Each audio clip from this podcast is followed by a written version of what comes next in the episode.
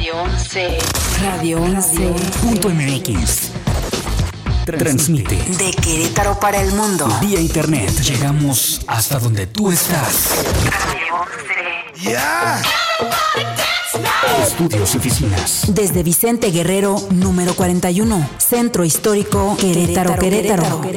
Somos Radio 11. Radio 11 Radio 11 presenta.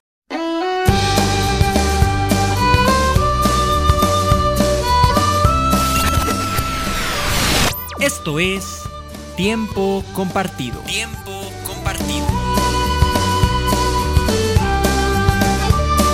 Con Efraín Romo.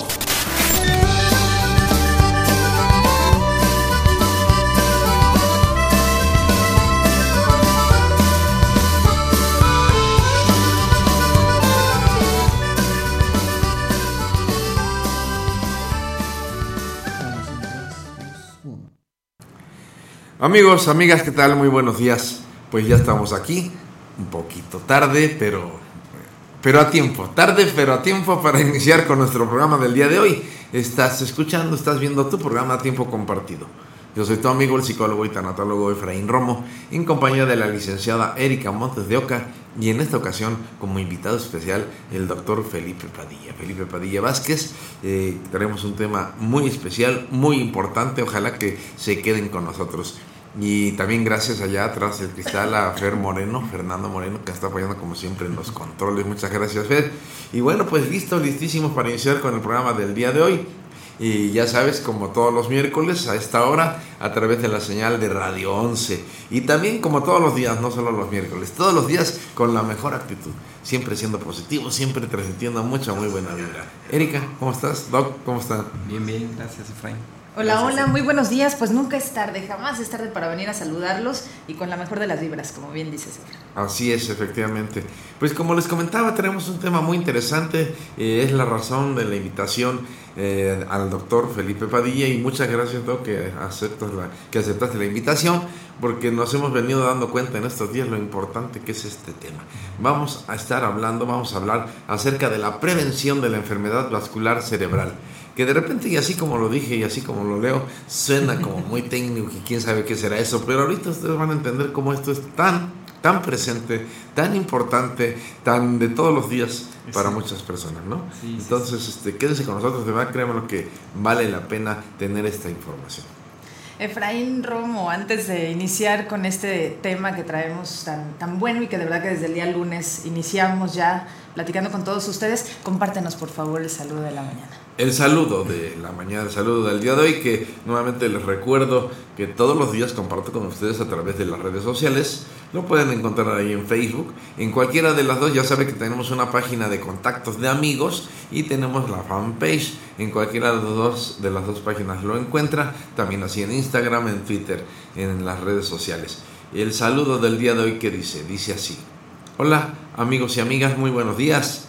Decide que sea un gran día y recuerda que el amor es bondadoso, no es envidioso ni jactancioso y no guarda rencor. Eso es el amor. Así es el amor, digamos de esta forma. La frase poderosa de esta semana.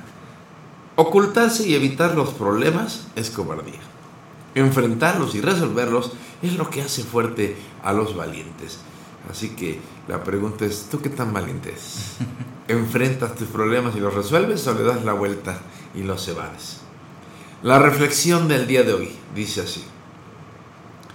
Olvídate de tu necesidad de ganar. No tengas miedo a perder. En realidad no existen los perdedores, sino solo personas que necesitan aprender. Solo mira y disfruta de todo sin necesidad de ganar un trofeo. Esto habla del ego, no sé si, si te, te fijas, porque el ego siempre quiere ganar, siempre quiere tener la razón y realmente eso no nos lleva a ningún lado, no nos hace felices. ¿sí? Entonces, olvídate de esa necesidad de ganar, que en realidad no estás perdiendo. Esa es la realidad. Pues ahí está, ahí está la reflexión del día de hoy. Y, y bueno, esta y todas las reflexiones que día a día comparto con ustedes, como insisto, lo pueden encontrar ahí en nuestras redes sociales.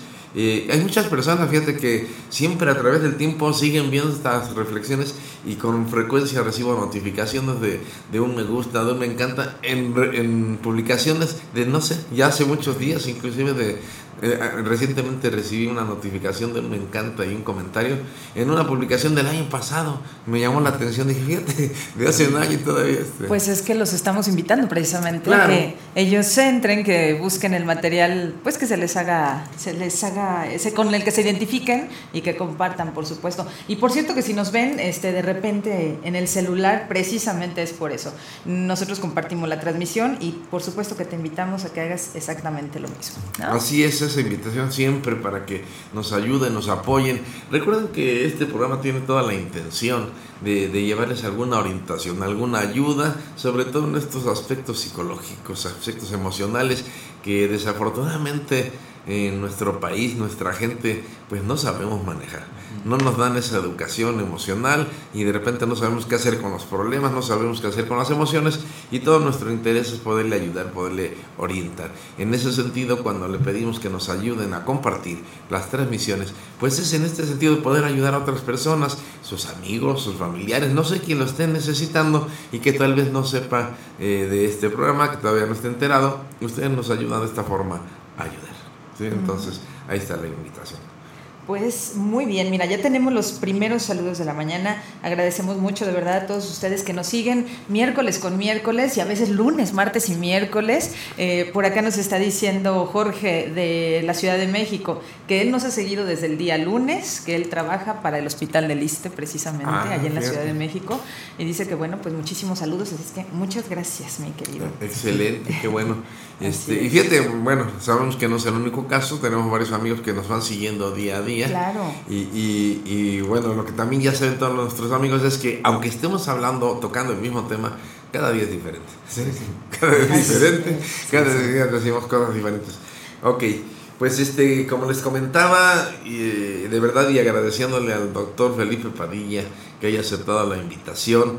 Esto surgió así muy de repente, ¿verdad? Este, la semana pasada, pero pensé que cuando me platicó acerca de, presente, que ahorita nos va a platicar acerca de esta campaña que, que está realizando y lo importante que es esta enfermedad y lo frecuente que es esta enfermedad, y, inmediatamente dije, Doc, ¿por qué no nos acompañas a, a- a los programas? Y eh, adelante. Doc, ¿de qué se trata esto?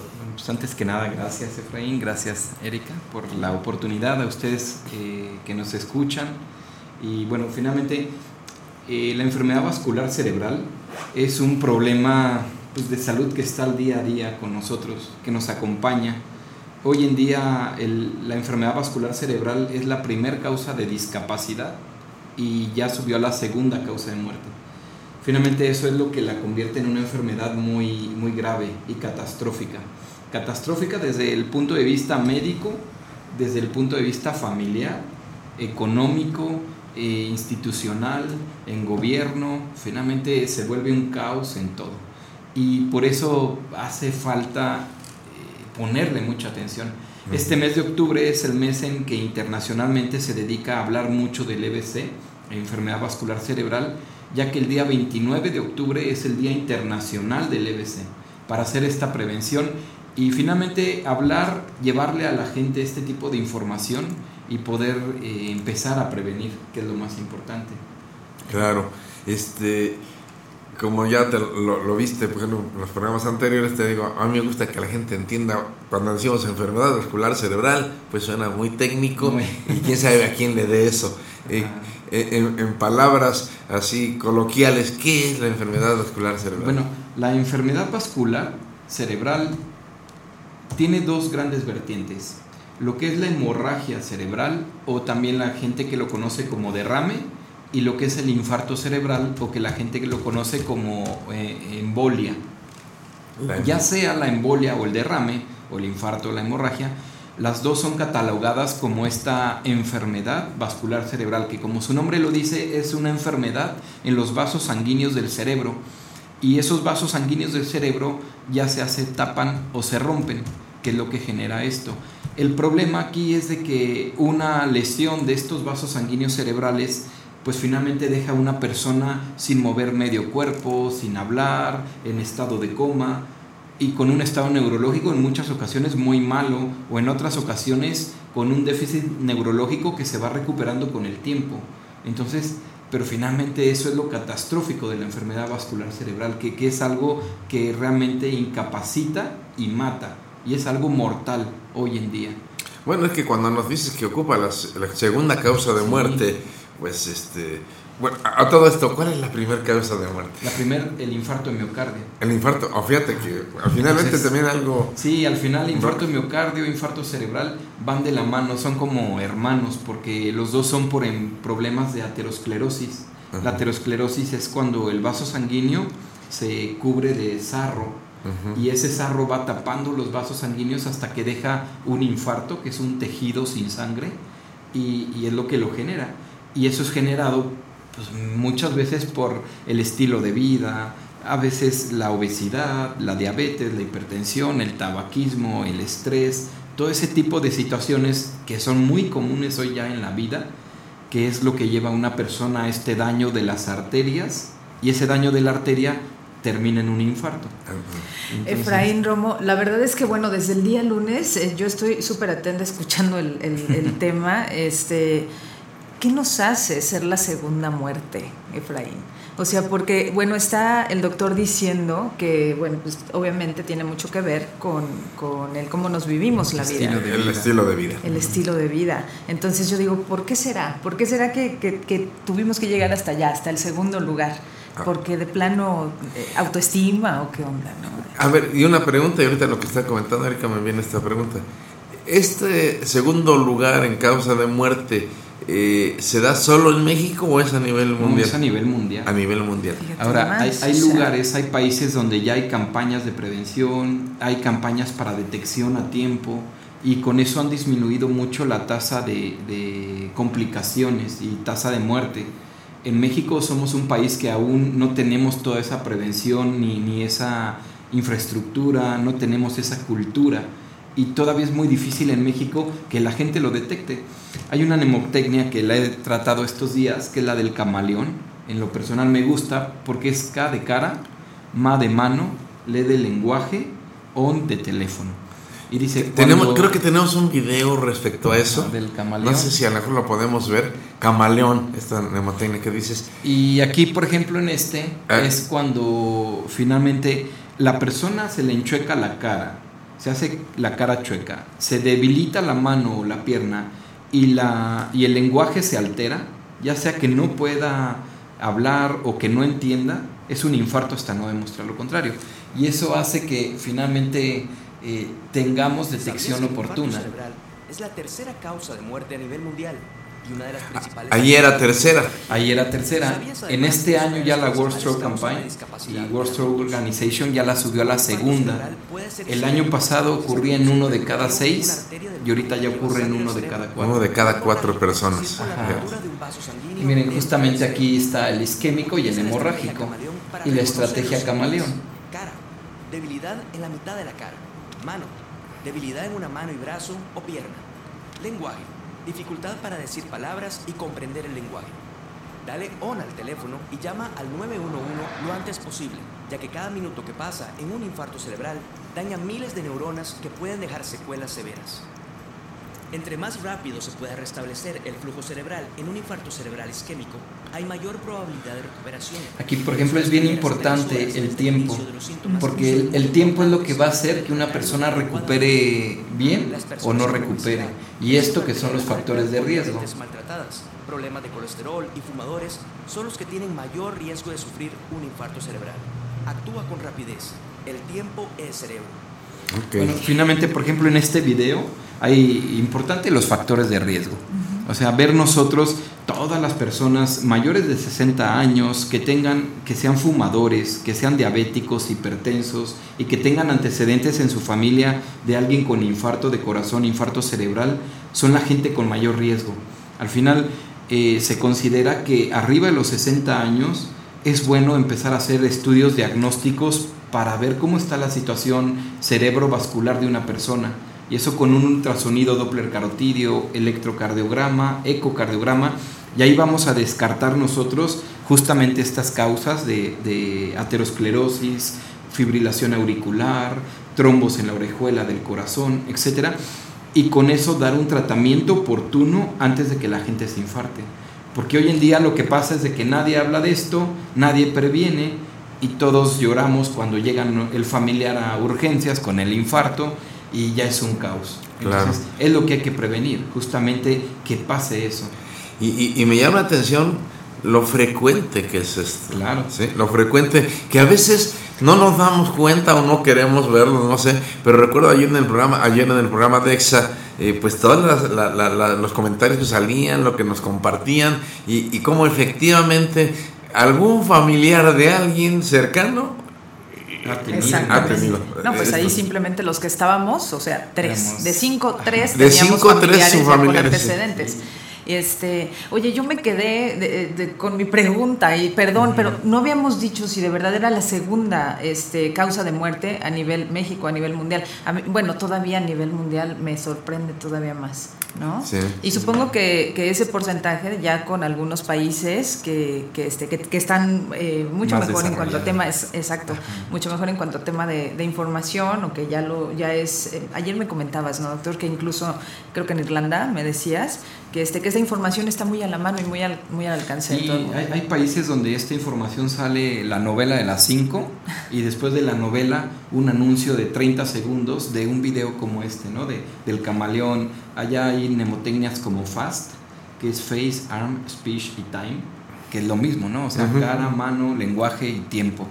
Y finalmente hay muchas palabras a veces para hacer que la gente se aprenda estas palabras y, lo detecte a tiempo, porque si la gente lo detecta a tiempo, llega a un hospital a tiempo, en las primeras cuatro horas, cuatro horas y media, es candidato a manejo médico y si se tiene que meter a intervención, lo metemos a sala de hemodinamia y con un catéter desde la pierna o desde la mano, nos metemos a la arteria tapada con una malla a quitar ese coágulo y la arteria se vuelve a abrir. Entonces, pero si eso se hace oportunamente y en las primeras horas, finalmente al paciente le va muy bien, a la persona y recupera. Una persona que no movía nada sale caminando y hablando. El problema es cuando pasa mucho tiempo, que es lo que normalmente pasa en México, que pasa mucho tiempo, llevan al familiar al doctor o con la vecina, la vecina o el otro doctor les dice que es estrés, que está enojado, que por eso no quiere hablar, o que está muy estresado, que está y que mañana se le quita, pues el problema es de que no se le quita. Y, ahí es cuando se pierden esas horas de oro. Hay un artículo que relaciona el tiempo con mm, horas de vida. Y desde ahí ven que por un segundo que se pierde, se están perdiendo ocho horas de vida. Por minuto ya se perdió un día de vida. Y por, por semana se están perdiendo eh, como tres, tres semanas, que diga por hora, tres semanas y media y un infarto establecido 36 años. ¿Qué tal? Mira, tenemos, perdón, tenemos un comentario que me llama muchísimo la atención. Eh, bueno, pide que no digamos su nombre, así es que dice, solamente menciónenme como Morenita. Así es que Morenita, bueno, nos está compartiendo. Dice que su papá bebía muchísimo, bueno, este, pero mucho, mucho realmente. Entonces dice que un día le pasó precisamente un evento como este y no se dieron cuenta. Ah, o sea, que precisamente a él, eh, por el hecho de estar alcoholizado, pues obviamente tenía este constantemente lo veían mareado o hablando este siempre estaba mal. Siempre estaba mal. Entonces no se dieron cuenta. O sea dice no nos dimos cuenta hasta que realmente pasaron los días dice pues y no, recupera exactamente. Y, y, a ver una pregunta respecto a esto. Ok, dices, sí, una, una atención a tiempo puede prevenir muchas cosas e inclusive el paciente se puede recuperar. Eh, una vez que ha sufrido algún, alguna situación de estas, ¿esa recuperación puede ser total? Depende de la zona que se infartó. Depende, depende del área. En el cerebro hay áreas que son elocuentes, se llaman. Áreas que, que si yo le toco poquito o se lastima poquito y una parte muy pequeña, deja una gran secuela y hay otras zonas del cerebro que aunque yo lesione mucho, no deja una secuela tan grave. Entonces depende mucho de la, de la secuela y de la zona. Y por ejemplo ahorita de lo que decía Morenita. Morenita. Morenita, Saludos. Pero un caso, por ejemplo, muy real que sonó mucho fue hace, creo que en el mes de febrero, no recuerdo bien, de una señora en el metro que se infartó, no sé si lo recuerdan, que salió en redes sociales y en la Ciudad de México, una señora que estaba en el metro y que eh, en el metro pues, se cayó la señora y no podía hablar, no podía caminar. Fueron los guardias de seguridad, la sacaron, la llevaron a la oficina del metro, la señora pues no podía hablar, dijeron que está borracha, la sacaron del metro y la dejaron tirada ¿Cómo en la calle.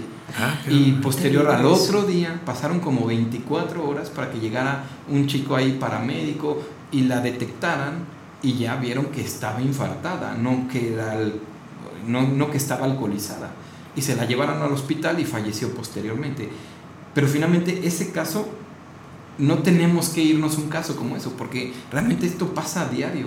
Y- y hay muchas personas que les pasa en donde eh, la persona no puede hablar para expresar, que no puede hablar, simplemente no sabe ni qué decir o, o dice palabras... eh, Y que además lo que comentabas, se, altera el lenguaje, ¿no? Sí, Exacto, entonces a mí me y- y llamó la llega uno y le dice, ah, pues está borracha o, o- o está ansiosa, ¿no? O ya está viejito, o sea, pues es un viejito y pues así les va a los viejitos. O sea, finalmente es- son muchos tabús que a veces el mismo médico o la misma sociedad tenemos, pero finalmente cuando es un familiar nuestro, cuando somos nosotros, uno dice, no, es que hay que hacer todo. ¿no? Claro. Y es lo que este tema toca a tanta gente, que es algo muy Fíjate, común. al- algo que ahorita me brincó, ahorita que dijiste, está viejito, está viejo, está viejito.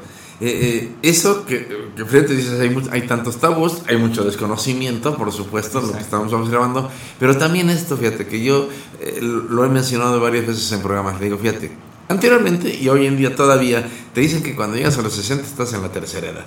Y anteriormente, y recuerdo muchos años allá en mi juventud, en mi infancia, una persona de 60 años sí era un viejito. Sí, sí era un viejito ya. Yo creo que antes empezaban a hacer, pero hoy esto ha cambiado. Sí. Sí, el- el- el- la, la medicina, todos los avances médicos y técnicos y etcétera, que resulta que un hombre de 60 está Es muy joven. joven. Está muy joven. Y yo, y yo siempre les digo, les recuerdo aquí en el programa, a ver, fíjate, pregunto, ¿cuántos años tienes? 60. ¿Cuántos te quedan por vivir?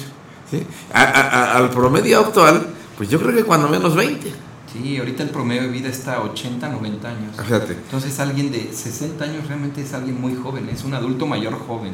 un, O sea, y, y el problema es de que la gente ha vivido más tiempo y cada vez vive más tiempo por la medicina que es cada vez mejor y hace que uno viva más. Pero estamos enfrentándonos hoy en día, en la actualidad, a todas las enfermedades crónicas que antes no se veían tanto. Porque antes, a los 60 años, 70, la gente fallecía por mil cosas, porque la medicina quizá no era lo que hoy tenemos, pero hoy la medicina es tan buena que prolonga mucho la vida. Y estamos enfrentándonos a este tipo de situaciones donde cada vez va- van a ser más frecuentes, por la que la población va creciendo. va creciendo. Y, y que es donde yo digo, imagínate, por ejemplo, ahorita hablando, desde hace rato, el estilo de vida. ¿sí? ¿Cómo, cómo te vives la vida? Hablabas de obesidad, diabetes, fumar, etcétera, etcétera. Y que a los 60 eh, estás más en riesgo de sufrir alguna situación, alguna situación de este tipo. Y que no mueras. Y que quedes discapacitado o disfuncional a partir de un evento de estos. Y si todavía te quedan muchos años de vivir, ¿eh? ¿cómo te los vas a vivir? ¿Sí? Entonces, fíjate la, la importancia de, de pues, sí poder prevenir esto. Exacto, Sí, sí. Poderlo prevenir porque no- quién sabe cuánto vas a vivir, pero ¿cómo te lo quieres vivir? Sí, porque aquí mucha gente, por ejemplo, fumadores, ¿no? Que es algo bien común. Uno les dice, deje de fumar. Y la gente dice, no, de algo me he de morir. Y uno dice, bueno, sí, de algo se ha de morir. Pero el problema es de que el infarto o el EBC no mata. Al adulto mayor normalmente el cerebro se va haciendo chiquito, se va atrofiando y toleran un infarto. Entonces el adulto mayor a veces no fallece y queda con, con una discapacidad. Y, y ahí es el problema de que el adulto mayor ya está ahí con su infarto y ahora le tienen que ayudar hasta para cambiar de pañales, para todo. Y viene con esto todo el problema de salud mental con depresiones, ansiedades, etcétera, Claro. que todavía lo complica más, ¿no? Tanto al paciente como en la familia. Entonces, realmente es, es un problema que si nosotros tenemos familiares con infarto, tenemos desde jóvenes que cuidarnos, evitar tabaco, eh, cuidarnos y hacer deporte para disminuir el riesgo de obesidad y con eso disminuir el riesgo de hipertensión y diabetes. Entonces, finalmente, todo empieza desde la cultura en la familia. De, si yo tengo ese problema, le enseño a mi familia, a mis hijos, pues a que no pasen lo que me va a pasar a mí. ¿no? Sí, Exacto. Que, sí, No, no, no, no, no. ¿No? Es que Adelante, yo- adelante. ahorita tú dices, bueno, sí, una cosa es que es- está enfocado a la cultura. Desafortunadamente nuestra cultura es diferente, falta de, de- de- de prevención, como dices, de campañas, de información, eh, atender esos tabús que, que nos llevan a no sé cuántas cosas. Pero yo lo he comentado también en los programas, lo comentábamos en los programas del martes, el lunes, decía, esto también tiene que ver con aspectos psicológicos. Desde, desde cuánto te amas, desde la autoestima, desde cuidar tu cuerpo. ¿sí? Y les decía, y es el único que tienes, el único que vas a tener toda la vida. Este, y cómo quieres llegar al final de tu vida. Sí, aquí finalmente cuerpo solo uno, ¿no? Y si yo no me lo cuido, nadie va a venir. ¿Quién lo va a cuidar? Pero si tú no lo cuidas es que tampoco te amas. O sea, y, y entonces yo creo que tiene que ver con aprender eso que comentaba hace rato. Desafortunadamente en México y en muchas culturas como la nuestra, no nos enseñan eso. No nos enseñan, al contrario, desde niños empezamos a aprender a juzgarnos, a criticarnos, a maltratarnos, a no cuidarnos. Eh, comentaba Erika, creo que ayer decía, ¿cuántas personas que se malpasan el día con una comida o medio que comen y, cre- y, y- y aguantan y se sienten hasta como héroes por eso. Mira cuánto aguanto, este, no, yo necesito. este, y cuando no se dan cuenta del daño que están haciendo. He, he venido yo hablando desde la semana pasada, ¿verdad? Hablaba yo de esto, que decía, tu cuerpo te va a cobrar factura en algún momento. Sí, no, esto cayó así como Exacto. porque de verdad que sí, desde la semana pasada estábamos con eso, ¿no? ¿Qué tal Yo no sé te por qué la semana pasada hablábamos de esto, pero yo me acuerdo que les decía, te va a cobrar factura, dependiendo cómo lo trates. Y hablaba de esto, ¿cómo doctor, quieres llegar? Sí, fíjate, por te cayó con como- estas estadísticas así de terror. Oye, Sí. este, pues la verdad es que más que esperar a que suceda y que a partir de eso, bueno, pues tomemos conciencia, pues más más bien hay que ser conciencia precisamente desde la prevención y este y tomar muy en cuenta que esto no se vuelve una situación solamente de una persona, de quien lo vive, se vuelve una situación familiar. Así es que bueno, pues vamos a vamos a hacer conciencia y mientras tanto nosotros vámonos a un corte, regresamos con ustedes. Ah, nos vamos a un corte. Como Esto es Lo que no sabías del cine. Luces, cámara, radio films. ¿No quieres un globo? La actuación del actor Tim Curry, que interpretando a Pennywise, el payaso, estuvo a punto de convertirse en algo enfermizo para el actor, ya que se metió tanto en su papel que se la pasaba vestido de payaso casi todo el tiempo, incluso en días de descanso en los cuales no se filmaba, situación que llegó a incomodar un poco a sus compañeros de grabación. ¿Qué te pasa? ¿Un globo no es suficiente, Richie? ¡Toma mucho!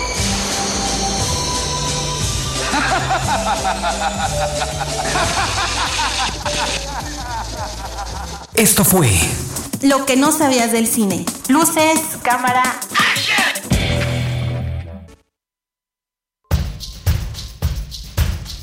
En un momento regresamos. Tiempo compartido. Tiempo compartido. Esto es Radio 11 Música. Música. Hola, ¿qué tal a toda la banda de Radio 11? Soy Ulises de Kinky, mandándoles besos, abrazos. Y empezamos.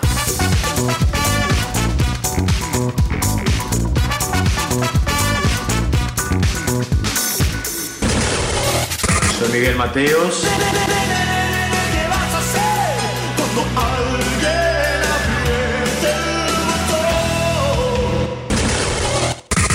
onda, raza? Soy Gloria Trevi.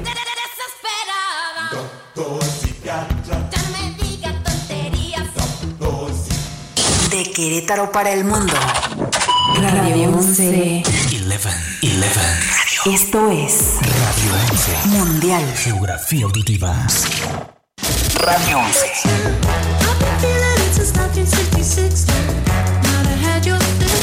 Radio 11.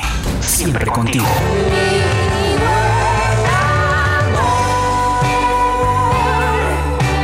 Radio 11.mx.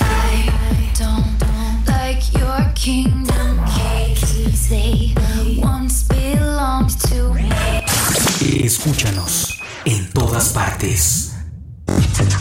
Estas son las breves musicales I'm Robin. I'm Morris. And I'm Barry. We're the Bee Gees. de 11. Tema mundialmente conocido como La camisa negra del cantante Juanes se convirtió en la canción en español más importante y escuchada en países como Italia, Francia, España, Colombia, Argentina, Japón, México, Chile y demás países latinoamericanos, asiáticos, europeos y se dice que la canción entró en los charts de África, principalmente en Marruecos. Tengo, tengo la camisa negra, porque negra tengo el alma. Yo por ti perdí la calma y casi pierdo hasta mi cama. Estas fueron las breves musicales.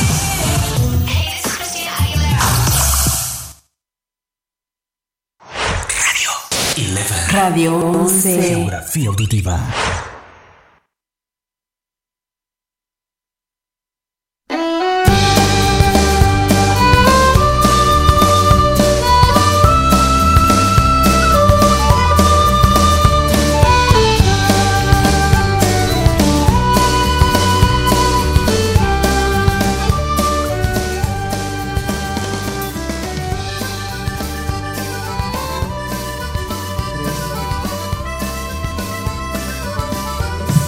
Estamos de regreso con todos ustedes, amigos. Y bueno, pues queremos agradecer mucho a todos, a todos ustedes que nos están viendo por primera vez. eh, sus comentarios, ¿no? Bueno, ¿de qué se trata el programa? Estamos platicando de EBC, enfermedad vascular, cerebral. Así es Así que es. bueno. Para eso está aquí el está invitado, el doctor Felipe Padilla, Así es. experto en esta área, en este tema. Mira, y si tú lo escuchaste y no te sonó, yo de verdad te, te- te digo que sí es canasta básica, como decimos aquí, el, el de estar informados. Es la segunda causa de muerte a nivel mundial. México y a nivel mundial. México y a nivel mundial. Porque a veces cuando decimos a nivel mundial o internacional, ah, pues pasa por allá. No, Y pasa aquí también. primera de discapacidad. Una Y, de y cada primera cuatro de discapacidad. Fíjate fíjate. nada más. Y, y esa discapacidad, ahorita lo comentaba el doctor, es tan importante porque es esas personas que vemos en muchas familias que ya no son autosuficientes, que no pueden. Fíjate, me llamó la atención cuando dice, ahora necesita ayuda hasta para cambiarse el pañal. Y, te quedas así que dices, y, y esto, ¿cuántas No, personas y lo sufren? dimensiónalo, o sea, que no son personas así como ustedes decían hace ratito, bueno, necesariamente ya abuelitos, ¿no? Viejitos. Estamos hablando de, de que esto es a partir de los 60 años y este, Pero también afecta a gente joven. y gente joven. O sea, porque exacto. finalmente a veces uno lo ve muy lejos, dice, ah, 60. Ah, cuando cumplo 60. Pero también se infarta gente joven, hacen hemorragia a gente joven. Entonces al final hay gente joven que también tiene el problema. Ajá. Y Fíjate, y, y que vamos, por un lado, primero hay que, cono- hay que conocer los factores de riesgo, que ya nos estuvo platicando, conocer un poco las, las consecuencias de todo esto, en qué consiste, al principio, y lo he hecho en todos los programas que te digo, a ver, ¿cómo se llama popularmente esta enfermedad? ¿no? Porque eh, lo escuchamos como enfermedad vascular cerebral y dices, pues no sé, me imagino muchas cosas. Sí. Esa palabra embolia le tenemos miedo. Sí, lo que es embolia, derrame. El derrame Eh, cerebral. Todo el mundo dice, ay, no, un derrame, ¿no? Y aquí, por ejemplo, es importante, la parte del derrame o de la hemorragia, por ejemplo, ¿cuánta gente tiene dolores de cabeza? O sea, mucha gente, mucha gente a veces vive con un dolor de cabeza y a veces ya lo toman como parte de la vida de uno, ¿no? Y, y es normal para ellos traer en sus bolsas, en sus mochilas llenas de analgésicos a veces, pero ahí es bien importante hacer estudios para descartar que no tenga algún problema de aneurisma, algún problema vascular que pueda generar una complicación. Entonces, Ujú. siempre que vayan ahí con el médico, siempre eh, descartar ese problema de aneurismas, malformaciones arteriovenosas, que muchas veces el único síntoma que dan son ese dolor de cabeza. Y el problema es de que van con mucho médico y les dice a veces, pues es una migraña. Ujú. Y les dan manejo médico, pero no les hacen estudios. Entonces, importante aquí siempre hacer estudios de tomografía con contraste o resonancia magnética con contraste para estudiar el sistema vascular, que es lo más importante. Fíjate, en este sentido y lo que acabas de comentar, yo creo que en México, insisto, y yo creo que muchas culturas como la de nosotros, eh, nos cuesta trabajo invertir en esto y en esos estudios que se necesitan. no- no- nos duele el codo gastar en eso. Primero porque no nos consideramos tan importantes. Ay, no está muy caro y es mucho dinero como para gastarlo en mí y en mi salud. O sea, y lo gastamos en muchas cosas, menos, menos en nosotros, ¿no? Y, este, y sin considerar lo que comentabas hace rato, que si de repente yo estoy propenso a, alguna situación de estas y en su momento sufro algún derrame cerebral o alguna embolia como, como tal, este, ¿en cuánto me va a salir eso? ¿Sí? O sea, ah, creo que comentabas, también lo comentabas ayer, pues finalmente esto es muy costoso, la- tan solo. Pues no tanto, o sea, porque cuando uno lo relaciona, el gasto, por ejemplo, estudios en una para detectar riesgo de infarto cerebral. Son ultrasonido, electrocardiograma, ecocardiograma, quizá la persona gaste 6 mil pesos. Son 6 mil pesos que mucha gente dice, híjola, pues es que 6 mil pesos es mucho. Se me hace mucho O sea, dinero. Yo puedo, quizá es con lo que esté una semana o 15 días. Y para Entonces, muchos es su salario mensual, ¿no? Sí, Imagínate. pero el problema es de que si uno no lo detecta, cuando viene un infarto, el gasto se va 100 Ajá. veces para arriba. Entonces, una persona por un infarto cerebral acaba a veces gastando medio millón, un millón, y la cuenta sigue. O sea, porque no es una cuenta que se estanque, es una cuenta que sigue. Entonces, eso lo convierte en un desastre económico Claro. que a veces es mejor prevenir. Igual gente con dolor de cabeza, una tomografía con contraste, a veces uno puede detectar ahí si tiene o no alguna lesión en la arteria. Si la tiene, tratarse a tiempo para evitar un derrame. Que, que es a lo que me refería. No valoramos cuánto valemos, lo importante que somos y que gastarnos 6 mil pesos en mí no es nada. Comparado además con, Con lo todo que... Pero lo es que que, se pero es que nos jugamos el albur, ¿sabes? O sea, nos jugamos, o, sea, el, el- el hecho de que, pues si me pasa, ya lo resolveré, ¿no? Y este, y si no, pues ya la hice. Sí, pero porque no sabemos, no, No tenemos la información o sea, de qué es lo que va a pasar y- Claro, y, y todo por esto. supuesto. Eh, Sí. y es que además no tenemos la cultura de la prevención, o sea, esa es la realidad. Además, ajá. Y vamos, de ahí quiero resaltar la importancia entonces de Sí, hablar de esto. Y, y eso es bien cierto, porque la gente joven se cree que, que siempre va a estar joven y que por estar joven y finalmente está sano. Pero no es lo, o sea, un joven puede tener muchos problemas. Claro. Y, y uno no, nunca se pone en ese lugar. Y el problema es cuando de pronto alguien se muere, alguien de 15 años, ¿no? De pronto se cae y se muere y todo el mundo se asombra y dice, ¿pero qué le pasó? Y, y empieza uno a indagar y pues, era una persona que tenía dolores de cabeza o, o igual ayer les comentaba la parte del infarto. En gente joven mucho es por un problema que se llama disección de las arterias del cuello y es gente joven que, que se anda tronando el cuello, que va a los masajes a que le masajen el cuello y finalmente todo ese tipo de movimientos bruscos del cuello pues puede generar un infarto también en alguien joven y a veces uno no lo dimensiona, uno no piensa en eso y, y, pues es que tronarme el cuello es muy sabroso y descanso, pero ¿cuánta gente hay joven que se lo hace y que se infarta? Fíjate, ahorita me, me- me recuerda esto, me hace recordar a mi hermano. Desde muy pequeño siempre hacía esto. Y tronarse, y sí le tronaba, y ¡ja! le tronaba. Eh, eh, re- recientemente, bueno, hace como un año o dos, eh, un médico que lo revisaba, etcétera, por alguna situación, eh, detectó y le dice, oiga, usted ha tenido varios micro infartos. Infartos. ¿Es, ¿Eso funciona? Bueno, sí dan los microinfartos. Pues sí, sí, también ese es por un daño ya vascular, pero a veces ya más distal, no tanto de arteria. Ah, grande. acá. Ajá. Pero hay mucha gente que se lo truena y dice, yo llevo toda la vida, tengo 60 años, me he tronado el cuello toda la vida y nunca me ha pasado nada. Y pues sí, digo, puede ser que nunca pase nada, pero por un caso que pase, tenemos que tener atención todos. Entonces el cuello es solamente este movimientos como muy Movimientos ligeros. bruscos. Movimientos ligeros, o sea, Ah, no, bueno, no, sí. no- sí, Sí, o sea, el, lo el recomendable cuello es eso, ¿no? Es una estructura donde aquí vienen las arterias. Y al final todas esas arterias tenemos que cuidarlas porque no hay ninguna estructura ósea que las cuide. Entonces tenemos que cuidar el cuello bien. Y además es el flujo que va al cerebro. Ajá. Ahora si nos ponemos a hacer movimientos bruscos y etcétera, pues, se va a lastimar la arteria y es cuando vienen los infartos. Hay pacientes jóvenes, por ejemplo, eh, que tienen problemas de disección en las arterias y que incluso llegan a hospitales y no los detectan que se están infartando. Oye, O sea, y, y eso es todavía más grave, ¿no? Entonces, Claro. al final yo siempre digo, y esta semana les he comentado, que para poder detectar un infarto y tratarlo, tenemos que primero detectarlo y quien lo detecte es la gente en su casa, no nosotros. O sea, la gente que está en casa, que tiene a su familiar y que de pronto ve al familiar que la boca se empieza a hacer chueca, que pierde la fuerza en la mano, en la pierna o que no puede hablar, híjola, pasa algo y algo neurológico y grave. Entonces hay que correr a un centro de, de neurología que puedan ayudarnos a, a ver qué pasa. porque eh, es la primera detección, la gente. Me comentabas el otro día algo que tenía que ver con esto que estás diciendo y que se relaciona con algo de héroes. Ah, sí. Bueno, hay, hay, una, hay varias campañas sobre todo esto que es del stroke y todo eso. Y una de las campañas es Héroe ACB. Héroe ACB.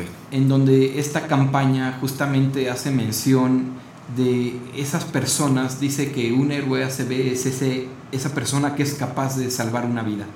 Y la persona que es capaz de salvar una vida es esa persona que detecta los datos de alarma de un infarto.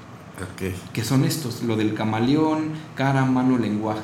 Entonces, esos datos, si yo me los sé, y yo voy caminando en la calle y de pronto veo una, una persona que, que, que, se cae, que no tiene fuerza, rápidamente yo puedo decir, ah, hay que pensar en un infarto. Y es, esa persona se convierte en un héroe. Como el caso que nos comentabas del metro, ¿no? De la Ciudad de México. Si alguien hubiera sabido, tal vez hubiera no, pensado. Pues, hasta qué pasó este chico, ¿no? El paramédico decía. Sí, sí, y ahí finalmente esa es información que toda la gente debe conocer. O sea, toda la gente debe saber estos datos de alarma, toda la gente igual ante un dolor de cabeza siempre descartar algo vascular.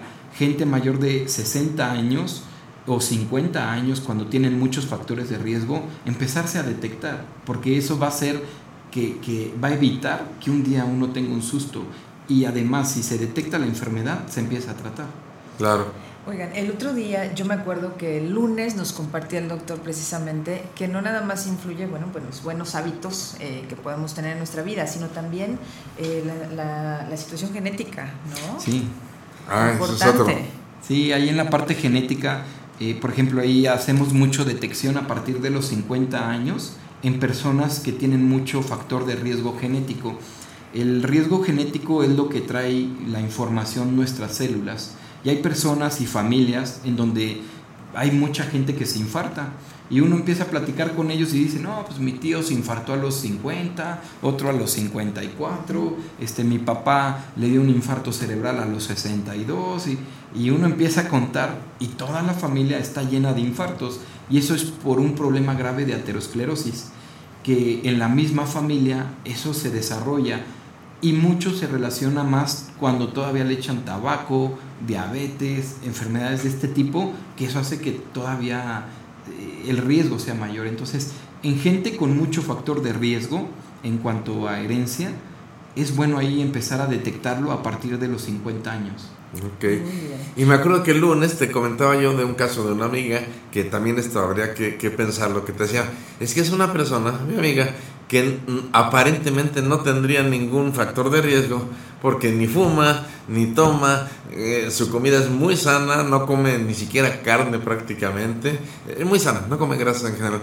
Y sin embargo tuvo un evento de estos, tuvo un evento de estos y el problema es que ella, ella pues aparentemente sí tenía esta cuestión de, la grasa, ¿no? Eh, es que desde ahí es de, desde donde yo creo que muchos pensamos, no, bueno, yo tengo excelentes hábitos, yo hago ejercicio todos los días y no sé qué tanto, este, a mí no me toca, ¿no? A mí no me va a tocar, seguro. Este, sí, porque no, no como no tengo factores y sin embargo... De los, de, de los cuatro, uno, yo no soy ese uno, ¿no? Ah. Entonces, bueno. Me, me, refiero, por ejemplo, como esta amiga mía, tal vez sea este aspecto genético, ¿sí? Que aunque ella no tenga realmente malos hábitos en, uh -huh. en su vida. Este, sí, y aquí muchas veces eh, hay gente que desconoce incluso antecedentes genéticos por lo que mencionábamos al inicio, ¿no? Que antes la gente a los 60, 65 fallecían y hoy ya no. Entonces hoy nos estamos enfrentando a esas personas mayores que están con todos estos riesgos, que a veces los desconocían porque decían, no, pues mi familiar falleció a los 60, otros 65, pero ahorita ya la familia que tiene ya va a los 80, ¿no? Entonces ya es donde salen todas estas enfermedades. Claro, y hay que tomar mucho en cuenta esto. Hoy la gente muere más grande. Exacto. ¿sí? Ya, ya no se muere a los 60 ni a los 65 ya. Oye, aún así, y que somos, bueno, esta es la segunda causa y que nos damos cuenta que de verdad, en, y encima de eso, bueno, no hay una cultura de prevención y encima de eso estamos desinformados. Este, aún así, y el, el bueno, ya ahora el, ¿cómo se dice? Bueno, ya, ya hay la longevidad, por así decirlo, es mucho mayor. Sí, o sea sí. que si nos quisiéramos mucho. no, y fíjate, y sobre todo esto, o sea, pensar esto que te digo, bueno, a ver, un, para un joven yo creo que resulta difícil pensar que va a llegar a los 60 ¿Y qué va a pasar después de los 60? Ajá. Y, este, y lo que digo esto, tu cuerpo te va a cobrar factura y pensar en toda esta situación de enfermedades. ¿Cómo te quieres vivir de los 60 a los 80? Y ahora sí como el dicho dice, ¿no? No es, no es cantidad, sino calidad. Cal- calidad. Calidad de vida. Pero, pero como dice el doc, los jóvenes creen que eso no va a pasar. Sí, claro que Este, eso no. que nunca va a llegar. Y hay quien, preguntándolo, platicando con él, dice, no, yo quisiera morir joven. Yo, yo quisiera, ya en los 60 ya me quiero morir. Pues sí, pero en muchas ocasiones no depende de ti. Sí, ¿no? Y ahí finalmente todos tenemos papás, abuelos, familiares que tienen más de 60 años. Oye, Y- pero entonces, si esto es, eh, este, un- es una cifra y está creciendo, porque veíamos hace ratito un video donde decías que eran tres, de, de- bueno, era la tercera causa, ahora ya es la segunda, y quiere decir que entonces quienes llegan a los 60 años, pues muy probablemente van a llegar con alguna situación de esta. Fíjate. ¿Cómo así se que- viven? como ¿Cómo hizo se com- vive de eh, los eh, 60 a los Hice la 80? comparación ayer el doc cuando estábamos allá en Exa. Ahorita, por ejemplo, aquí en este lugar está Fer y nosotros tres somos cuatro. De, de, aquí, de estos cuatro es probable que uno. Que uno le dé un EBC. ¿Sí? Así, así como de grave y peligroso y alarmante está, ¿no? O sea, imagínate, de estos cuatro de este lugarcito y cuatro personitas y uno está en esa probabilidad. Sí, sí, exacto. O Y cada vez, eh, o, o sea, por lo que oigo cada vez más, o sea, son personas que llegan a los 60 años, sufren una situación como esta, que no fue detectada a tiempo. Entonces, ¿qué calidad de vida tenemos de los 60 años en adelante? que eso es lo que habrá que pensar cuando estamos jóvenes. No, bueno. Sí, o sea, porque mira, muchas personas hasta que lleguen a esa edad es cuando quieren empezar a tener buena calidad de vida, cambiar hábitos, etcétera. Pero ¿qué crees? El cuerpo ya está pasando cobró. factura. O sea, sí somos más longevos y todo Ajá. lo que sea, pero 20 años, o sea, Imagínate 20 Viviendo años en esta condición de discapacidad. Ajá. O no 20, 15, 10, los que sean. Este, no. donde a uno le cambien el pañal, donde a uno no pueda comer solo, donde uno no pueda hablar, no pueda expresarse, No, es- no es pueda ni siquiera triste. llorar y, y decir que se Sí. siente desesperado, ¿no? ¿Te imaginas? O sea, a eso y, me refiero. y sí, y ya, y bueno, imagínate, bueno, eso es la situación física, la emocional, así como decía. Sí, ¿no? y aquí digo, Te finalmente la la- las personas que ya padecieron esto, pues que sepan que también la rehabilitación les va a ayudar. O sea, y, y que todavía hay manera de que la neurona eh, que tiene, se dice, plasticidad neuronal, se pueda llegar a regenerar. Entonces, en este tipo de personas que ya lo padecieron, pues nunca rendirse. Ellos y la familia, ¿no? Y hay un libro que ayer le comentaba a Erika, eh, se llama La mariposa y la escafandra, de una persona que tuvo un infarto cerebral, una persona exitosa en su vida laboral, etcétera, con su familia, y de pronto le da un infarto. Cuando le da el infarto, se queda tres semanas eh, intubado, dormido, y de pronto lo despiertan, pero ya no mueve ni manos ni piernas Ujú. y ya no puede hablar y lo único que puede hacer es mover los ojos. Y, y llega una terapeuta y con, con los ojos empiezan a hacer un- una comunicación y al final él escribe un libro. Y posteriormente ya fallece, pero aquí mucho de la conclusión de él era que tuvo que llegar a pasar eso para valorar a veces cosas eh, de la vida cotidiana tan sencillas que son las cosas más valiosas. Y, y él decía, es que la familia, eh, la vida propia, este, finalmente todo eso es tan valioso que a veces uno no lo valora y, y uno lo, lo tira y piensa que es un derecho ya por, por el hecho de despertarme y respirar, ¿no? Entonces, eh, un libro muy emotivo y además hacer ahí mucha referencia, que, que a pesar de que a alguien le pasa, o sea, hay, hay una esperanza de que mejore la persona. Pero finalmente, ¿por qué pasar por eso? ¿Por qué pasar por un año de rehabilitación cuando eso se puede prevenir muchas veces? Exacto, porque tengo que, como dices, que llegar a esa situación para darme cuenta. Esto lo hacemos mucho en el programa con frecuencia, yo lo hago mucho de, de- de hacerle conciencia a la gente esto. ¿Te das cuenta? Por ejemplo, yo les digo, te levantaste, fuiste al baño, hiciste pipí. ¿Te das cuenta de eso? Que te puedes levantar, ir al baño y hacer pipí, porque sabes cuánta gente no puede hacerlo. ¿sí? Y, y es como poder valorar eso estando en salud. ¿sí? No hasta que me pase y ya no pueda. Sí, porque Sí, sí, entonces, sí. entonces Sí, no, este, bueno, por acá nos comentaba, perdón, nos comentaba Luisa, decía que la sensación de haber eh, sufrido una situación como esta, dice, es de mucha, de, de que son una carga ya para la familia, ¿no? O sea, de que ya no sirven para nada, Ajá. que nada más están dando pesares y ella lo está pasando con su esposo.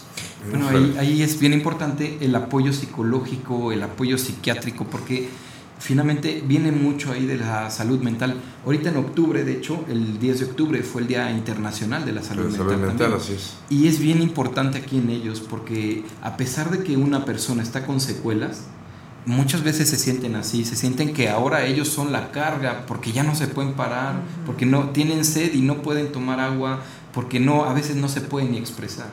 Pero finalmente se les tiene que dar todo un apoyo psicológico, psiquiátrico, para que ellos salgan y la familia. Y es donde muchas sociedades a veces tienen el- eh, la gran ventaja en, en otros países, porque en México no hay. En, por ejemplo, en Estados Unidos hay sociedades de pacientes con aneurismas, con malformaciones, con infartos, con el pie quinovaro, con el, o sea, de, de mil cosas, porque al final, como ahorita nos menciona, eh, esa persona se siente que es sola y se siente como si fuera la única persona del mundo a quien le haya pasado el infarto, cuando la realidad son muchas personas. Claro. En, en el INESEP igual hicimos ahorita el sábado pasado unas pláticas de sobreviví un EBC, hashtag sobreviví un EBC. Y justamente la idea es esa, de, de juntar este grupo de personas que hayan padecido enfermedad vascular cerebral y que entre ellos se compartan sus cosas porque entre ellos lo platican y entre ellos entienden y, y es esa afinidad. Cosa que a veces si llegan con alguien más, aunque sea de la familia, pues no los va a entender porque no está en esa situación a como cuando está una persona. Hay veces que cuando uno le hace a una persona un diagnóstico de una aneurisma, malformación arteriovenosa, una cosa así, aunque no haya sangrado, la persona automáticamente viene un problema emocional en donde finalmente lo tienen que aceptar y lo mejor es de que estén con gente que haya pasado ese problema y a veces gente que ya hasta se trató y siguen bien y digan, no, o sea, e- es mejor tratarlo a tiempo, es mejor prevenir, porque hay mucha gente que, que previniendo está mejor. Incluso desde ellos, imagínate, bueno, desde ellos eh, me parece que pueden ser como una muy buena este, forma de difundir esto, ¿no? Claro, O sea, claro. Bueno, fíjate, con todo esto que nos platica ahorita el doc, esto que comentas, yo creo que queda clara la importancia de por qué invitar al doctor este, Padilla, de por qué platicar de esto. Sin duda. Sí, o sea, y, y- y vamos, que ho- hoy, pues nuestros amigos, nuestras amigas, tengan más información acerca de estas enfermedades que, insisto, cuando yo me acuerdo cuando yo empecé a leer esto, EB6, y me decía, ¿qué es eso? ¿Sí? Eh, eh, había escuchado, porque muchos lo nombran como oh, accidente vascular cerebral. Sí, realmente es EBC, enfermedad vascular cerebral. ACV, accidente cerebrovascular. Eh. ABC, accidente vascular cerebral. Ataque cerebral, embolia, hemorragia, derrame, o sea, tiene muchos nombres y también el usar muchos nombres genera un problema. Porque, Exacto. Porque yo hablo de embolia, pero el otro de infarto y el otro de ataque y el otro de ACV, el otro de EBC y, y ya uno se pierde y dice, no, pues es que Bueno, yo... pero yo creo que ahorita con lo que hemos platicado, yo creo que va quedando claro para, para toda la gente, para nuestros amigos, que estamos hablando de lo mismo y lo importante que es esto, la prevención, el conocimiento, eh, eh, el poder prevenir algo o saber qué hacer ¿no? En- su momento. Yo creo que todo esto justifica, este, ahorita justifica tres días de que el doctor nos esté No, acompañando. bueno, imagínate. Gracias. Y, de- y esto es este seguramente una semillita, Sí, sí, ¿no? sí, Como no, dicen no, por ahí, dice, es- esto requiere no, de más, requiere pero bueno. muchísimo, pero está, ahí está, ¿no? Eh, Este es nuestro granito de arena La- para, la- para- la para todo esto. correcto. Oye, déjame, mira, déjame, por aquí tengo algunos comentarios. Bueno, no comentarios sobre el, el- el tema, sino siempre me gusta agradecer a las personas que, que nos eh, tenemos ya muchos likes, muchos me encanta ahí en la publicación de hoy. Nos dice Irma Rosas, excelente miércoles, gracias cada vez que... A ver, excelente miércoles, gracias. Cada vez aprendo uno más de ti. Infinitas bendiciones, Efraín Romo. Algo, bueno, así, más o menos así decía. Silvia Rico dice, gracias, muy bonita reflexión. Estamos en este mundo para aprender. Dios lo bendiga, señor Efraín. Muchas gracias. José Romero dice que Dios me lo bendiga en todos sus propósitos. Un cordial saludo de mi parte. Muchísimas gracias, José. Chapis RB dice gracias Efraín Romo por compartir tan linda reflexión, que Dios lo bendiga siempre, saludos. María Cuevas nos dice buenos días, feliz y bendecido día, gracias por compartir, excelente tema, gracias. Ella está allá en Los Ángeles, ¿no? nos, nos, escucha en Los Sí, Ángeles. así es. Bien. Ah, pues gracias a ustedes que de verdad este, participan con nosotros. Muy bien, por acá nos está saludando también Andrés Lara que dice que hoy está desde la Ciudad de México también, pero que nos está escuchando. Este, muchas gracias. También eh, Esteban Fernández de la subdelegación ISTE, así es que muchas gracias también por Saludos escucharnos por allá. Excelente. Oye, ejemplo, este, digo aquí aprovechando del ISTE, eh, digo yo, yo soy también del ISTE, de Querétaro, y realmente yo, yo el ISTE creo que es un ejemplo como institución pública, porque el ISTE, mucha gente le tira, ¿no? Pero realmente yo creo que es una, la institución pública que hoy en día está empezando esta lucha, mucho de esta lucha contra el EBC.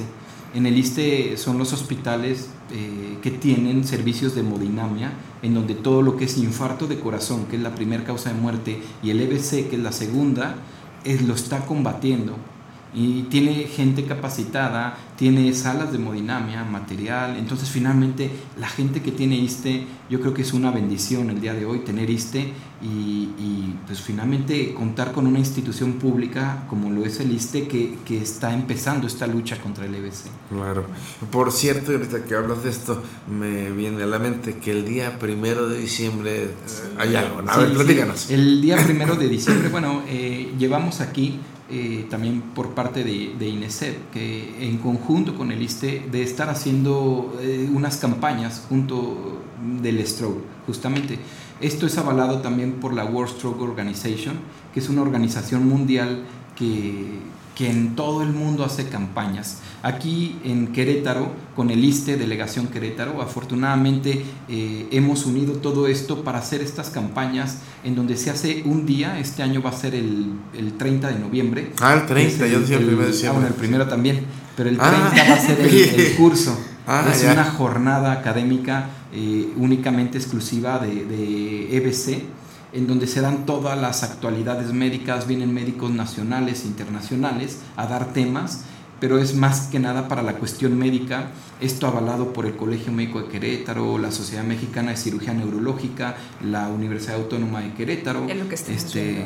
Sí. Ah, sí, es ¿Verdad? justamente esa. El Esa video que está-. Esa fue la viendo. del año pasado, en donde mucho el eslogan es ese, ¿no? El ataque cerebral es prevenible y tratable. Bueno, ahí tenemos personalidades de, de varias eh, cuestiones. Ahí nada más estoy diciendo sobre la importancia de hacer estas campañas. Ahí están los endovasculares del ISTE a nivel nacional.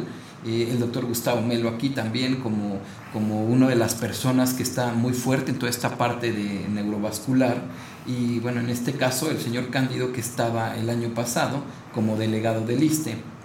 Aquí esto fue un día que se dedicó únicamente a conceptos médicos y posteriormente al otro día se hizo la caminata que en este año es el primero de, Primero de diciembre.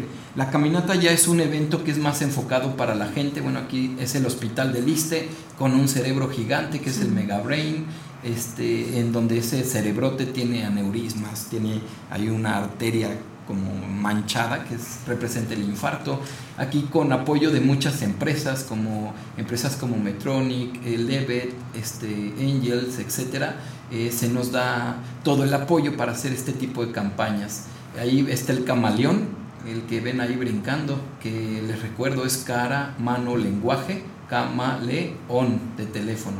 Entonces, tratando de hacer que la gente se aprenda justamente esos datos de, de infarto cerebral y posteriormente aquí se reúne a toda la gente, se les explica la dinámica. Esto fue la primera caminata, son, es una caminata de dos kilómetros y se les da unos paliacates. Aquí está saliendo. Con los paliacates, bueno, finalmente la primer parte, los primeros 500 metros, se cubre media cara para simular la parálisis facial. Otros 500 metros y se cubre la boca para simular la pérdida del habla en las personas que han tenido un EBC. Y finalmente, en la última parte, en parejas, se sujetan las manos y las piernas y con eso se representa la pérdida de fuerza de la mitad del cuerpo y cómo una persona tiene ese déficit. Y esto, bueno, es una dinámica que, que empezamos a realizar eh, con la idea de que la población se aprenda justamente estos datos de, de infarto, ¿no? estos datos de EBC. Ahí se lleva un grupo musical, posteriormente se da la premiación. La premiación aquí es bien importante, no es de al que llegue primero. Entonces, para que no se preocupen, la premiación está dada a aquellas personas que se registran y que tienen más factores de riesgo para tener un infarto. Y es a quien se les da su, su premio. Este, bueno, a todos se les dio medallas, pero a esas personas se les da pase para un ultrasonido, doppler carotidio, electrocardiograma, ecocardiograma y estudios de sangre para con eso descartar y ver eh, riesgos de infarto. Aquí vean cómo cabe hasta un carro en el Mega Brain y finalmente todo el evento. Aquí las empresas que, que apoyan parte de la World Stroke Campaign que está arriba, el ISTE que es la, la institución pública, Medtronic, Levet Medical, el INESEP y finalmente otras empresas que también apoyan en todo este tipo de eventos y el Megabrain y México. Ok, este, este año igual es, es, el primero de diciembre sí. y puede participar cualquier Todas persona. las personas están invitadas. Eh, finalmente es un evento para ellos, es un evento para todas las gentes, este, en donde tengan ISTE o no tengan ISTE, se, se invitan y bueno, ahorita estamos tratando de hacer esa unión eh, de, eh, de las diferentes instituciones de salud así como de la institución pública con institución privada, porque al final esto no es un problema pues de una institución, es un problema de todos claro. y afecta a todos, tanto que tienen institución pública o privada. Entonces, tenemos todos juntos que ir eh, a en aprendernos estos datos y todos juntos tenemos que detectar. Todos juntos hacer la ¿No campaña. se tienen que Exacto. registrar, doctor? Este, ¿Llegan ahí directos? Pues hay un correo que es jornada.contra.ebc.hotmail.com. Ahí se pueden registrar. Otra vez, otra vez. Jornada. Jornada punto punto, contra contra. punto ebc arroba- VC, ¿eh? para que. exacto Contra Eh, V, punto sí. EBC. arroba hotmail.com Y ahí se pueden ahí se registrar. pueden registrar todo es gratuito es un evento gratuito es un evento para la gente eh, es un evento que forma parte de estas campañas de la World Stroke Campaign incluso uno puede poner en internet World Stroke Campaign y ahí sale la campaña en México Ahí, ahí va a salir, ahí salió la campaña del sábado pasado también de los sobrevivientes de EBC.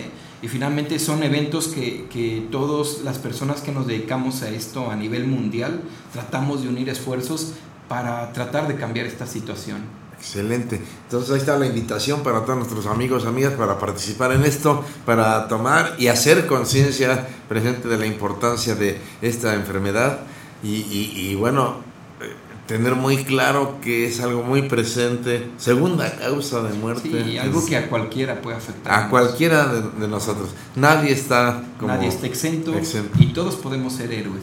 O sea, al detectar Exacto. a alguien que tiene estos factores. Que esa es otra y invitación. puede dar un- Te invitamos a ser héroe en este sentido, pa- aprendiendo cómo detectar. Ahora sí que cuidarnos entre todos, ¿no?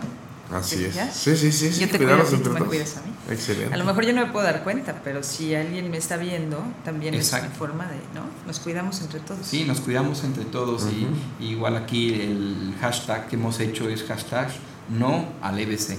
No al EBC. Finalmente es esa lucha en contra del EBC que todos tenemos que hacer y, y cada uno pone su grano de arena, pero entre todos tenemos que hacer un eco para poder cambiar esto. Excelente. Doctor, ¿Tienes dicen, algo por ahí? dicen por acá que si hay que si hay actualmente algún grupo o alguna página en Facebook donde precisamente se haya eh, se reúnan personas que hayan padecido EBC.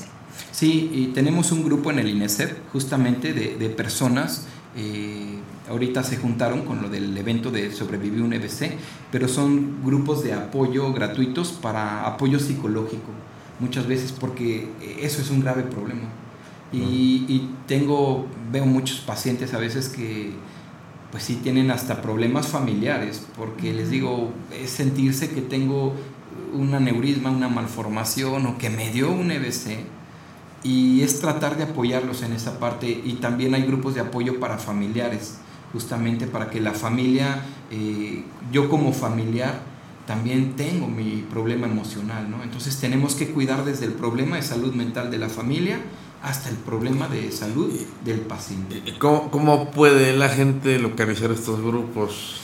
Bueno, ahorita justamente estamos ahí eh, haciendo todos estos cambios, pero todos van a ser en el INESEP, en donde se hacen estas juntas justamente eh, con pues, apoyo ahí de la parte de neuropsicología o neuropsiquiatría, eh, que apoyan pues esta parte, pero si no es comunicarse al INESEP. INESEP.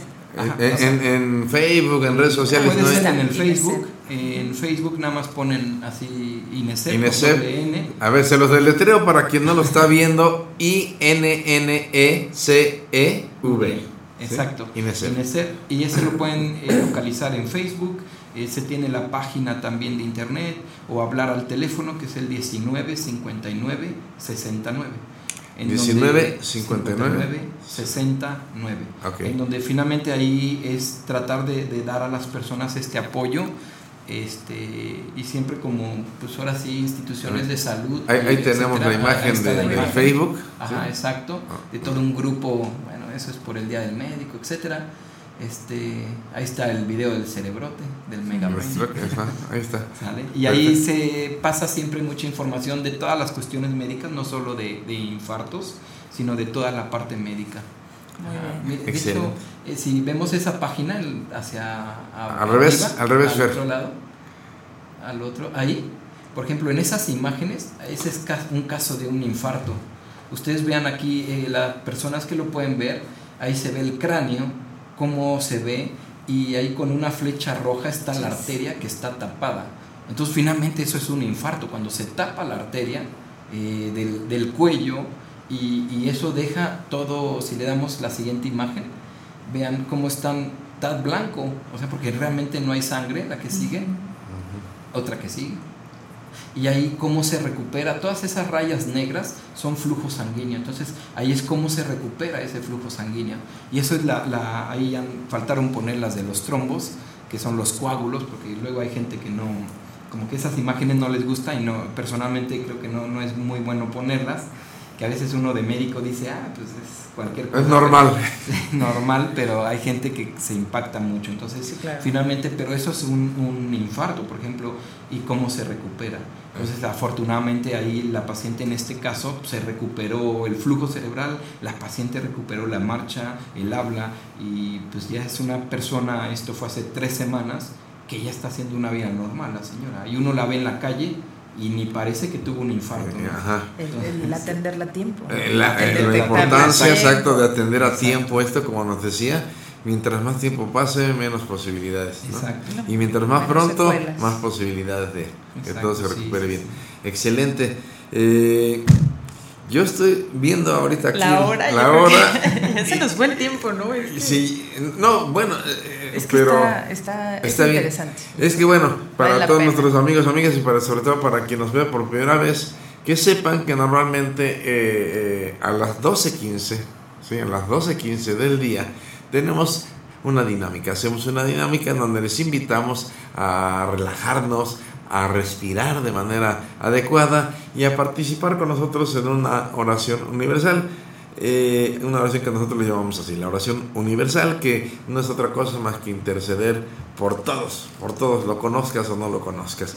Pero no sé si el día de hoy nos dará. Oye, tiempo. pero, pero a lo mejor la meditación no, pero, pero la, ¿qué te parece si la oración holística? Me, me dice, me dice Fer que sí nos da tiempo. ¿Sí? Por allá me están indicando. Entonces, eh, yo creo que concluimos rápidamente con el doctor Padilla para pasar esta dinámica y finalmente poder concluir también con el programa. Este, algo con lo que quiera cerrar, doctor. Pues realmente nada más los datos de alarma. Recuerden que todos pueden ser héroes y no se necesita una capa mágica, sino en saber información que puede salvar a alguien. Y esta información puede salvar vidas. El, el camaleón, cara chueca, desviación de la mano, mano y pierna débil, alteración del lenguaje, son datos de un infarto cerebral hasta no demostrar lo contrario. Y en ese momento tienen que acudir de inmediato a un servicio de neurología en su hospital eh, más cercano y avisar para descartar un infarto. Mientras más tiempo, eh, mientras más pronto lo detecten, más posibilidad de salvar una vida. Entonces, ser héroe pueden ser todos. Excelente, pues ahí está la invitación y de verdad que, que con este programa, con los programas que nos has acompañado, Doc, pues hayamos podido crear un poco de conciencia y un poco de información de lo importante que es conocer acerca de esto y que finalmente, sin ser alarmistas, pero sí realistas, que todos de alguna forma estamos en riesgo. Exacto. ¿Sí?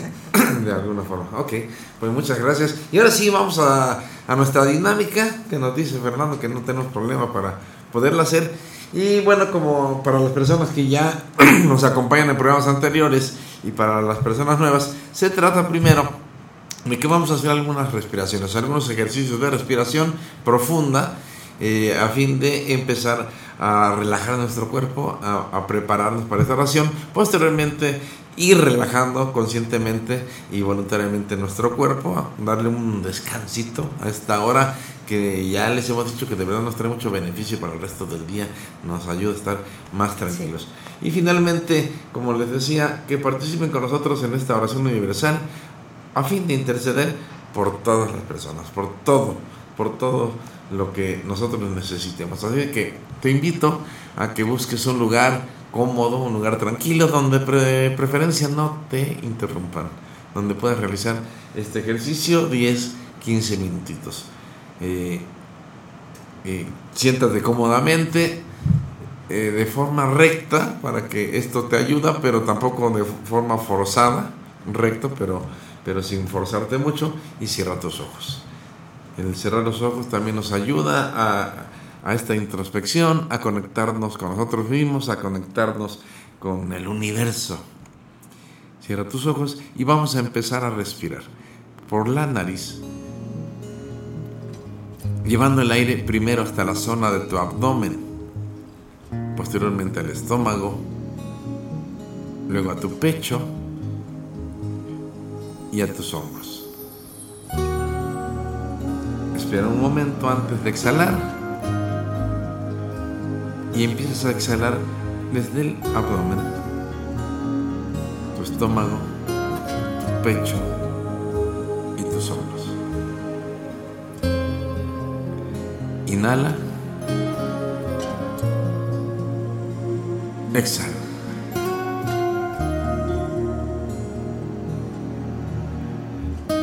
Inhala. Y exhala.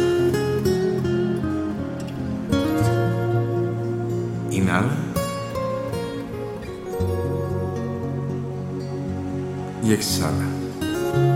Y continúa respirando de esta forma durante todo el ejercicio. Ahora te voy a invitar a que en tu pantalla mental visualices cada parte de tu cuerpo conforme lo vayas relajando y yo te lo vaya mencionando. Vamos a iniciar por los pies. Imagina, visualiza tus pies y decide relajarlos. Talones. Visualiza tus tobillos, tus pantorrillas, tus rodillas y los relajas. Que en tu mente solo estén las palabras paz, relax, descanso. Paz, relax, descanso.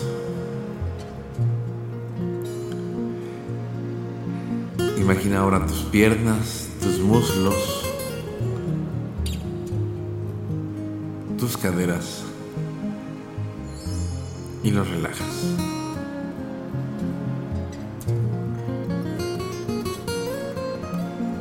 Si te es necesario, puedes tensionar un poco la parte que estás visualizando y soltarla y dejar que se distienda hasta relajar.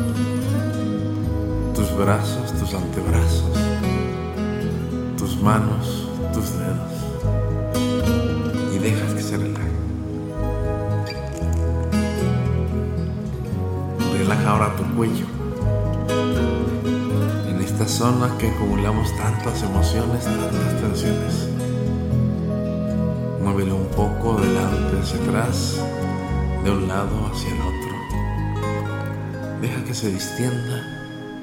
Relájalo.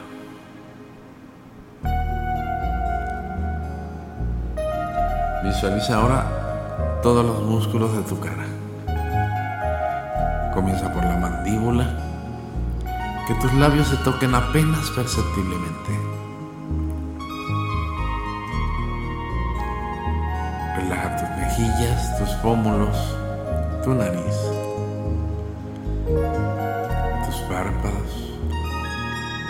cejas, tu frente. En tu mente las palabras paz, relax, descanso paz, relax, descanso.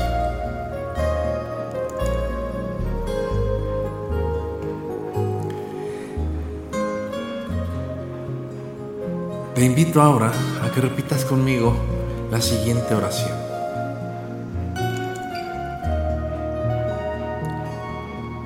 Señor, en este momento queremos platicar contigo. Señor nuestro Creador, amigo nuestro. Señor Creador de todo lo bueno, dador de todo bien. Te pido que entres en mi corazón y toques aquellas experiencias de mi vida que necesitan ser sanadas. Tú me conoces mucho mejor que yo. Te pido que llenes todos los rincones de mi corazón y en donde encuentres a mi niño herido, tócalo, sánalo. Sana por favor cualquier trauma físico o emocional que pudiera haberme dañado. Libérame de cualquier influencia negativa que pudiera estar dañando mi alma. Y gracias por no abandonarme nunca.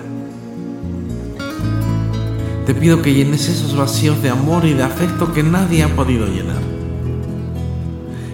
Del universo, hoy te pedimos que compartas con nosotros una fuerte comunión de amor. Sabemos que tu verdadero nombre es amor. Tú eres lo único y verdadero en el universo. Hoy te pedimos que nos ayudes a ser como tú, a amar la vida, a ser vida, a ser amor. Gracias por estar conmigo siempre, así tan cerca, que puedo sentir que el amor infinito que emana de tu corazón me cobija. Y que contigo y en ti, ¿quién o qué contra mí?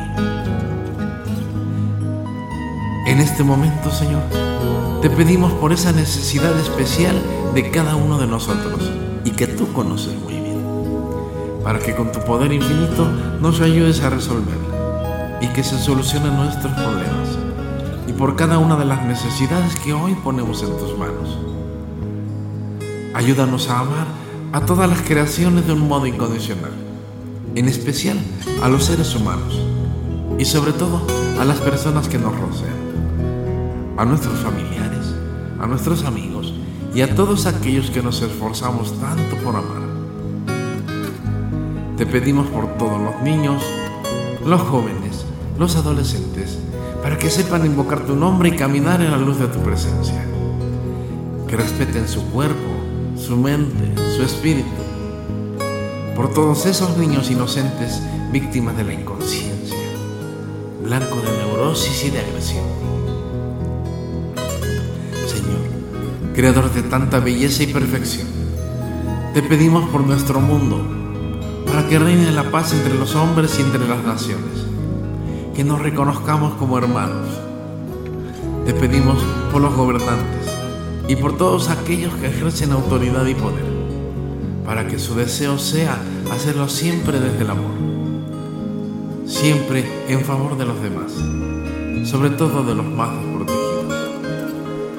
Te pedimos en este momento por quien más lo necesita, aún sin conocerlo, pero que el corazón sabe que es mi hermano en donde quiera que se encuentre.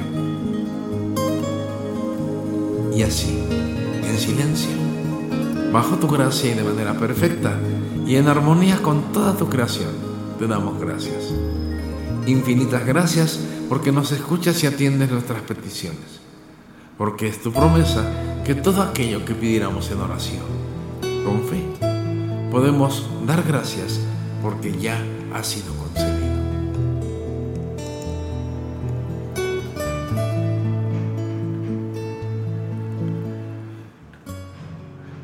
Preparándote para regresar, ahí en el lugar que te encuentras, mueve tus piernas, mueve tus pies, mueve tus manos. Y cuando te sientas listo, cuando te sientas lista, puedes abrir tus ojos. Sintiéndote tranquilo, tranquila, en armonía y en paz.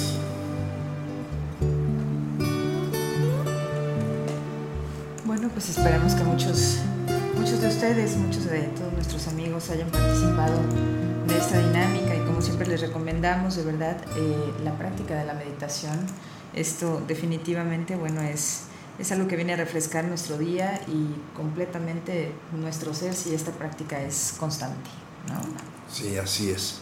Pues bueno, ya a punto de terminar, un poquito, poquito más tarde que de costumbre, pero no, no es mucho. De verdad, nuevamente agradecerle al doctor Felipe Padilla por todo lo que nos compartió en estos tres días. Yo espero que mucha gente se haya enterado, haya podido escuchar, informarse de esto. En lo personal, ahora sé muchas cosas que no sabía y de verdad te lo agradezco.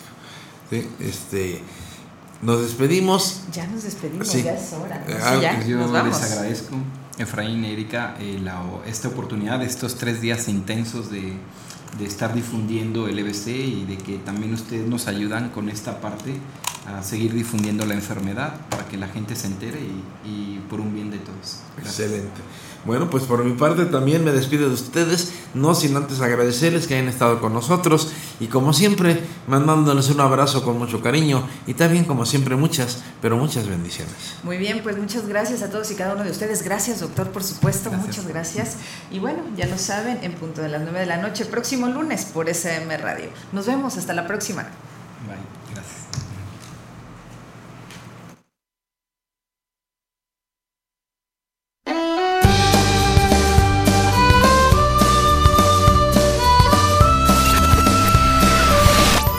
Tiempo compartido. Tiempo compartido.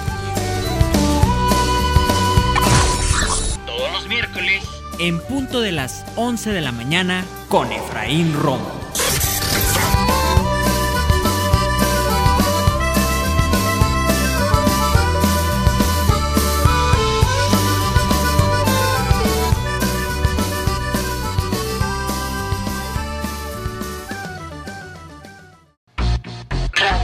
11.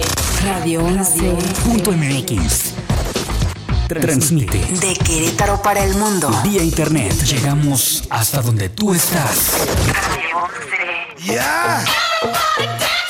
Estudios y oficinas. Desde Vicente Guerrero, número 41. Centro Histórico, Querétaro, Querétaro. Somos Radio 11.